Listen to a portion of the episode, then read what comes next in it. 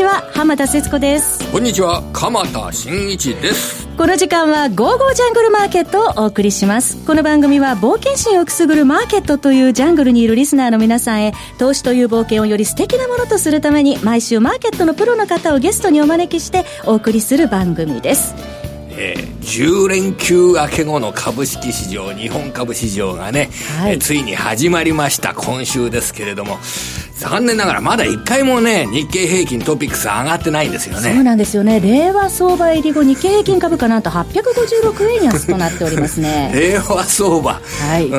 ん。まあね、グローバルなマーケット時代に、令和相場、いいですよね。やっぱり日本人に生まれてよかったっていうような感覚、僕も実は大切にしたいなと思っております。えー、この、3日間ね、続けて上がらないというような状況だったんですけれども、はい、今日はですね、もうその、マーケットの本当のプロの方をお招きしてですね、はい、えー、今あここまでの動きで、えー、何が悪かったのかそれでこれからどうなるのか、えー、全体論について、えー、教えていただけるということですので私は本当に嬉しく思っております。リスナーの方もどうぞ楽しみになさってください。それでは早速進めてまいりましょう。この番組は投資家の英知を全ての人に投資コンテンツ e コマースを運営する「ゴゴちゃん」の提供でお送りします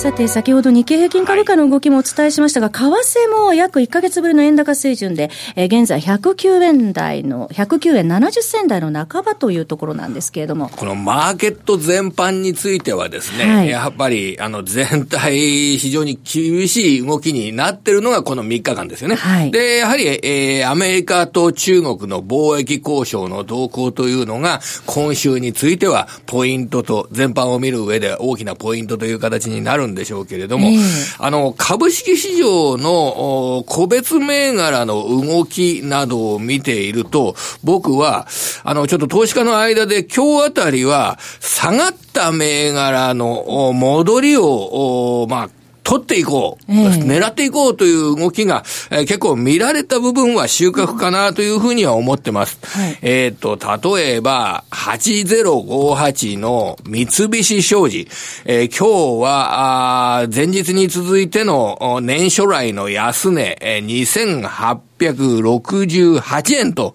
いう水準を10時21分につけております。これ前の日と比べると150円以上安いというようなそういう場面があったわけですね。はい、ただ終値は3000飛び3円74円高。えー、取引時間中に5番決算発表が行われまして、えー、利益の水準自体は、あ前期の利益5900億円、今年度予想6000億円、まあ1.6% 1%増益というのはそんなに大きな変化率でもないんですけれども、自社株買い、大規模な自社株買いが発表されました。えー、発行株式数の上限1億2000万株、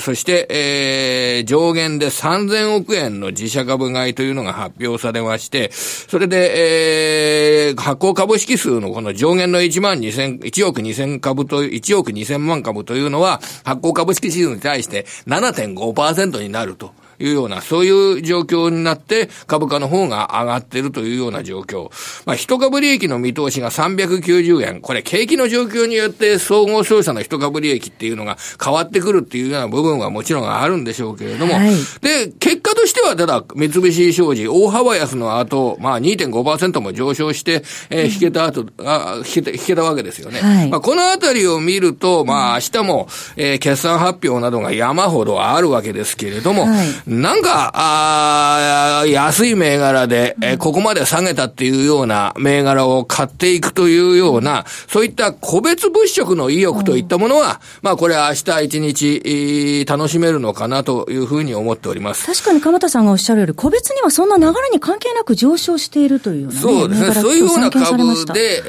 えー、キーワードになってるのはやっぱり、あの、低い PER、はい、低い PER というような観点で捉えられると思うんですね。はい、えっ、ー、と、今日引けた後で決算発表なのが、があったのは、鉄鋼の日本製鉄。はい、5401日本製鉄。まだあんまり社名が馴染んでないですよね。新日鉄と住金、えー、一緒になって、新日本製鉄、新日鉄住金、そして今は日本製鉄5401。あの、新しい年度の業績見通しは明らかになってないんですが、前期の一株利益の実績が281円という水準になりました。で、株価の方は5401は今日の終値が、はい、今日が45円50銭安の1872円50銭でマイナス2.37%です、まあもちろんね、前期の一株利益がこうなったとか、そういう理由で、えー、安い PER とかいうのは、これはナンセンスといえばナンセンスなんですけれども、はい、まあ1872円の会社が、えー、前期の実績の一株利益が281円だったという状況ですよね。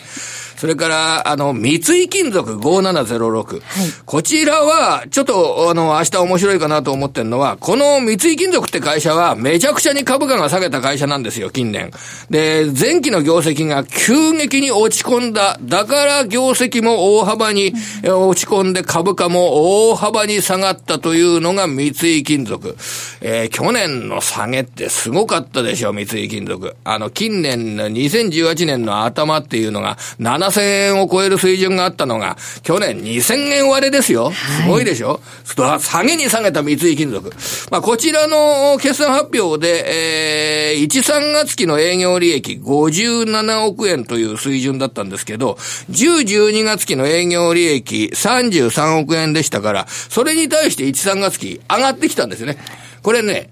もう、ずったずたに下げた会社が四半期ベースの営業利益で回復色が見られるっていうような状況っていうのは、これ結構ね、あの、短期的なトレーディング対象としては、これすごく面白くなるんですよ。で、三井金属の新しい年度の営業利益は42%の増益。一株利益で300円弱というような見通しを出していて、今日はね、80円余り下げて2470円。はい、明日どんなトレーディングが行われるかちょっと注目してみております。もう一つぐらい言うと、リコー、7752のリコー。この会会社はですね、2018年3月期に構造改革やんなきゃいけないっていうことで大幅な赤字になった会社なんですけど、はい、前期の収益は改善、そして今期も増益。オフィスサービス事業というソフト分野。まあ、こちらが、まあ、伸び始めているぞというようなことで捉えられる会社です。はい、あの、プリンターだとかってハードじゃないですか。えー、それで、そのハードが提供されている会社において、サービス事業を展開していくというような部分っていうのは、今の企業のビジネスモデルとしては、非常に、えー、面白い部分があるかなというふうに思ってます。はい明日は決算発表ピークを迎えて、えまあ来週まで続きますけれどもね。忙しいですよ。やっぱり上がる株はあるんでしょうからね。それを、まあ短期的でも狙っていくっていう人はいらっしゃるでしょうけどね。さて、この後は本日のゲストの方をお招きします。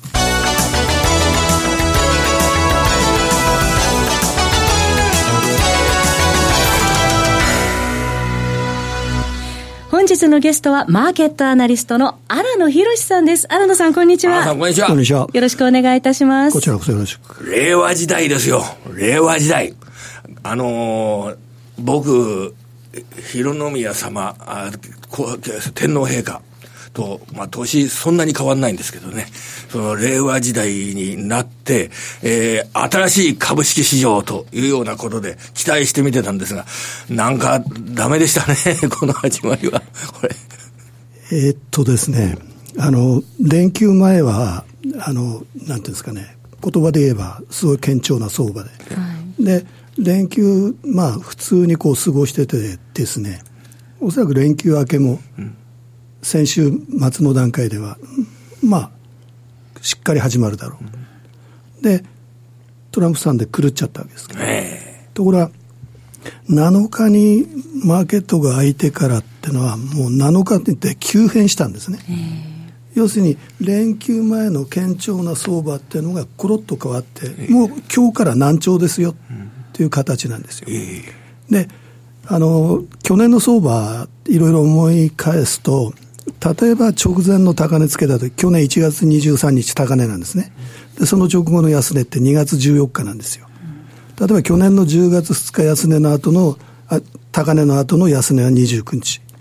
12月3日に2万2500円ぐらい戻り高値つけた時の安値は12月25日。3週間なんですよ。えー、で、今回3日でまあ850円下げたっていうことなんですけど、うん、そのスピードとしては確かに速いんですが、時間が足りない。はい。ですから、まあ、あの、高値が仮に4月25日とすれば、営業日数でそこから3週間後って、もう5月の下旬なんですね。と、今月は、その、明日またどうなるか分かんないんで、あの、軽はずみなことは言えないですけど、一応、その、今のままの状態でいくとすれば、おそらくその辺に安値をつける。と、そこは、今年の正月、まあ去年の年末が安値ですから、今年の正月は今年の1回目の買い場だったわけですけど、おそらく2回目の買い場が来る。えー、で、今日ですね、東証一部の新安値が430なんですね。結構、2割以上になってる、ね、ところがですね、年間安値をつけるパターンっていうのは500超えるんですよ。足りないんですよね。で、今日僕が計算する20日の、20日で計算するトーラグレーションは今日現在で71.1なんですよ。これは20日で計算すると必ず60%で入るんですね。えー、と、そういう、もうなんですかね、底値圏の入り口には立ちましたと。ですから、ここからもう一腹あれば、おそらくその買いのチャンスが来るでしょうと、えー、今、そういうタイミングなんですね。えー、でただその決算、まあ、今、今週から来週がピークになるわけですけれども、皆さんそんなに悪くない悪くないって言うんですが、僕はどこにも良さ感じないんですよ。なるほど。で、結局その今発表になってるっていうのは、10、12まで終わって今、1、3を含めて発表してるわけですね。えー、で、1、3だけ前年同期見ると間違いなく現役なんですね。はいで、10、12から現役で、1、3も現役ですと。で、4、6は去年前年同期がむちゃくちゃいいんですよ。できすぎなんです。えー、ですから、これも前年同期現役。はい、となると、その下期の回復のシナリオは起こりうるかもしれませんけど、現段階でいけば、あまり企業業績は良くない。はい、ですから、おそらくこう発表ごとに下方修正になっていくと思うんですね。あの日経平均ベースの人がまた利益の話ですけど、そうすると、今回の下げはそれを織り込んでる。もちろん米中が衆院ではあるんですけども、裏にやっぱり企業業績にも自信が持てない、はい、というような流れだと思うんですね。今の値打ち見ますと、日経平均株価2万2000円を今週割り込んできてますよね。あの、2万2000円っていうのは、今ちょうど過去1年のあの平均が2万2190円ぐらいなんですよ。だから、過去1年間の平均なんですね。で、連休前、その1年平均終わり値が上回ってたんですが、これは実はいいことなんですけど、その7日からまた下回り始めちゃった。で、例えば、16年、それから2009年から12年、しょっちゅう終値が1年移動平均下回ってた、うん、それはなぜかって言ったら、景気は悪いし、企業収益減益だから、まあ、16年も実はそうだったわけですね。と今、マーケットが僕らにあの発してるメッセージは何かって言ったら、うん、日本の景気は言うほど良くないよと、しかも企業収益は減益だよ、ということなんですね。でそういう意味でその連休で米中摩擦がまた再燃して下がってるんだけども実は日本のファンダメンタルズも決してその気軽にいいよっていうほどよくはない。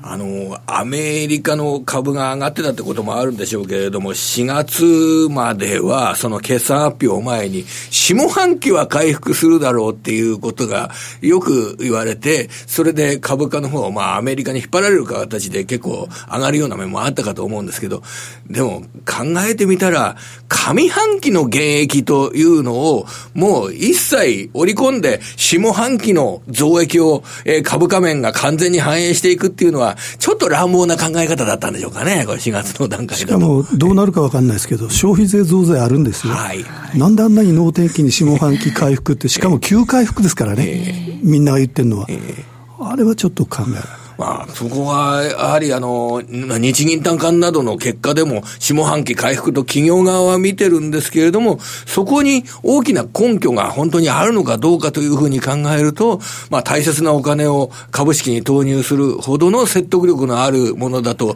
考えない方がやっぱり無難なんでしょうかね。証券会社のアナリストの経験があるんですけど、えー、アナリストに1年後、2年後予想されると、必ず先は良くなるんですよ。はいはい、で日銀短観の発表も経営者はとりあえず足元は厳しくしとこうと、で足元厳しく、思ってるより厳しくしてるから、後半は自然と回復になっちゃうんですよ。だから、それは決して先行きが良くなるって確信がどこにもあるわけじゃないわけですね。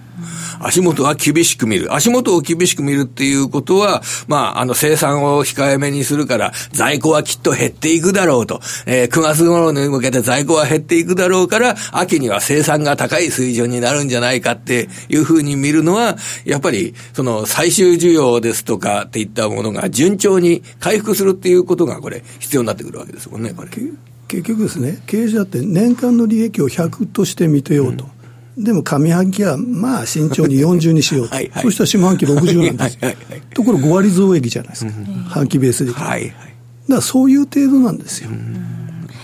えー、そしてもう一つ気になるのが今、新野さん、為替が円高方向に向かってますよね。そうですね。あの今年に入ってから24時間取引で112円をつけたのが、3月の最初の3日間と、4月の中旬に6日間と、それから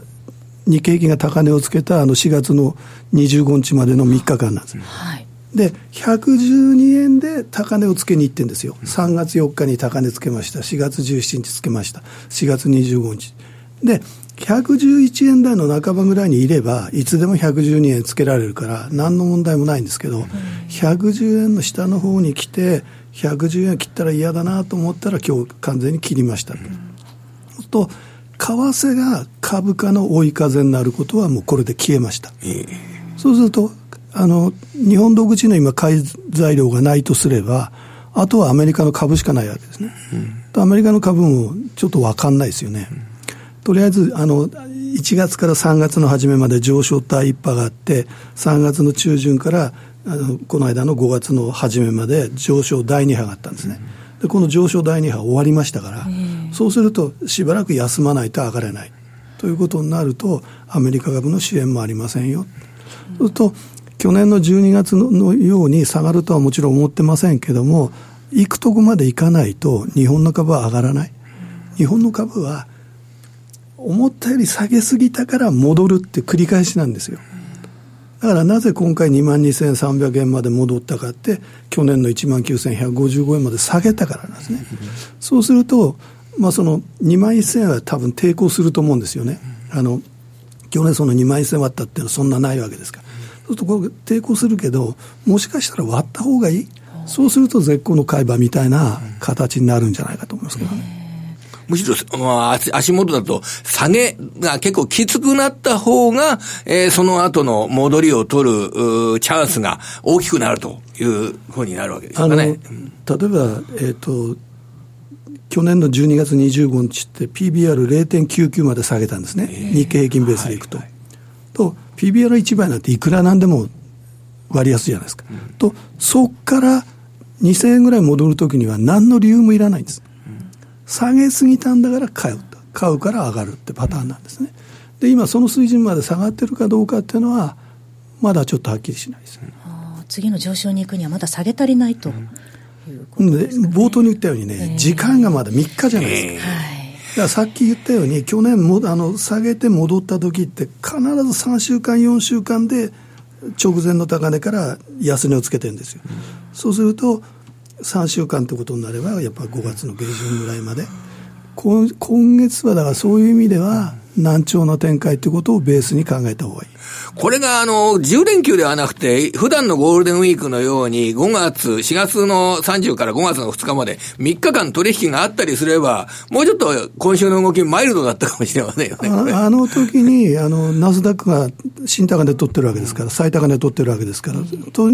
日経平均も2万2500円から700円ぐらいの間までは行ってたっていう形ですよね、えー、その時にもっと楽しめたかもしれないんですしね、もちろんもちろん投資家の方々。今、短期で見てますと、5日移動平均線も20日移動平均線も下回ってきているという値位置ですね。結局ですね、その5日っていうのは、あの5日平均っていうのは、営業日5日の単純平均じゃないですか。はい。そうするとこれ、日々の大体なんですよ。で、20日平均を下回ってきたってことは、これから1か月ぐらい、20日平均が頭になっちゃうんです。で、今2万2000円のところにいるんですが、これ、あの、来週から当然下がり始めますから、応答日の関係。あ、今日から下がり始めたんだ。と、20日平均が日に何十円ずつ下がっていくんで、で、これに頭を押さえられるってことは、やっぱりしばらくは頭が重い展開。で、どっかで新安値、例えば700とかですね、騰落レシオが60%の下の方へ来たとか、そういう、その、底根に届きましたよってシグナルが出てきますから、そうしたら行動を起こす。なるほど。あの、そこ、すごく大切なポイントだと思いますけど、そこは、えー、今のおっしゃられた騰落レシオですとかの、まあ、株価の動きに対しての、えー、この指標、それから、そこに新野さんが最初におっしゃられたような、日柄ですよね。日柄が、あバチッとマッチするというような状況に、5月の、どうでしょうか、20日から始まる週あたりに、あの、結構、あの、厳しい値動きになって下がったりしたときに、結構投資家というのは、あの、いい会話を迎えるというようなこともこれあり得るんでしょうかね。20日から24日ぐらいの週の間ですけどね、これ。まあ、5月下旬と申し上げておきましょう。下旬だと、もっと、もうちょっと先かもしれないですね。はいはい、なるほど。そこで、えー、株価の調整がかなり進んでいるというような位置になってくると、えー、今年の一つのチャンスを迎えるという形ですね。そうですね。全般のチャンスですね。うん、うんこの一つのチャンス迎えるまでに私たち投資家は何をしておけばいいでしょうか今はとりあえず明日の結果がどうなるか、うんここういう場合は、あの、予想して行動するとかいうのはやめた方がいいわけですかね。まあ、根拠のないような話になるわけですから、僕はあの、10連休前にポジションゼロにしろって言った。それはなぜかって言ったら、10連休中に何が起こるかわかんない。GDP は出てくるんだし、FOMC はあるんだし、雇用統計あるんだし。何が出てくるかわかんないのに、ポジション構えるっていうのは、もう基本的に単なる運試し？あの、賭けみたいな感じ、僕はそうです。ギャンブルですよ。ええ、だから、そうすると、じゃあ、この週明けはもちろん行動できませんよ。え、あの、ああいう材料が出ちゃったんだ。うん、そうすると、これは、その、落ち着くのを待つしかない。うん、で、さっき言ったように、高値から1か月ぐらいで、なんとなく安値の目安っていうのはつくわけですから、え4月25日高値から15営業日か20営業日ぐらい経った、えまあ、5月下旬から6月の初め頃だと思いますけれども、うん。はい、その辺にはおそらく目処は立ってる。うんあと、人生の大先輩である荒野さんに僕伺いたいなと思ってたことが、あの、あるんですけれども、今週。あの、トランプ大統領が、がもちろん、この中国に対してまた攻撃を始めて、で、えー、関税、追加関税するぞっていったことを、まあ実際に行ったわけですけれども、これをやることによってマーケットが波乱になるっていうのは、トランプ大統領はこれ、もちろん理解できるわけですよね、これ。基本的に。うん、と思います。えそれを行ったということは、株価が上がってきたんだから、もうちょっと冷やしても大丈夫かなというぐらい、マーケットやアメリカ経済に自信を持ったという考え方はいかがですかね、来年の大統領選挙のために、トランプさんがもしシナリオを作ってるとすれば、うん一番高いのは来年の今頃がありがたいんですよ。だここで1回下がっても、だって去年も2回大きな下げやってるわけじゃないですか。だから下げても戻るって、もし自信があるんじゃないかと。ただし、それ以上に、米中のあの戦争っていうのは、20年戦争って言われてるんですから、簡単に肩つかないんですよ。確かにその関税の問題はどっかで決着つくと思いますよ。でも、要するに、例えば、アメリカの専門家たちはアメリカの株は大丈夫だって言うんですよね。それはアメリカの景気に与える影響は大したことない。それは、要するに、波及的な効果なんて織り込んでないわけですよ。両世界の貿易が落ちます。世界の景気がガタガタになるんですよ。その時、その、中国の関税分がアメリカのその輸入の何パーセントだからとかって、そんな計算は成り立たないです。なるほど。はい、もっと、あのー、いわゆるここからこっちに機械が売れなくなったら、あすごく大きな波及効果が、あ生産面、中国の生産面がもしもそこで止まるというような状況になったら、いろいろな取引先に影響が出て、えー、いろいろな国に影響が出ると考えた方が無難なんでしょう、ね、中国が減速したら、今でさえヨーロッパに影響出てるわけじゃないですか。だからさらにヨーロッパがおかしくなる。たらアメリカは無傷でいられるわけないじゃないですか。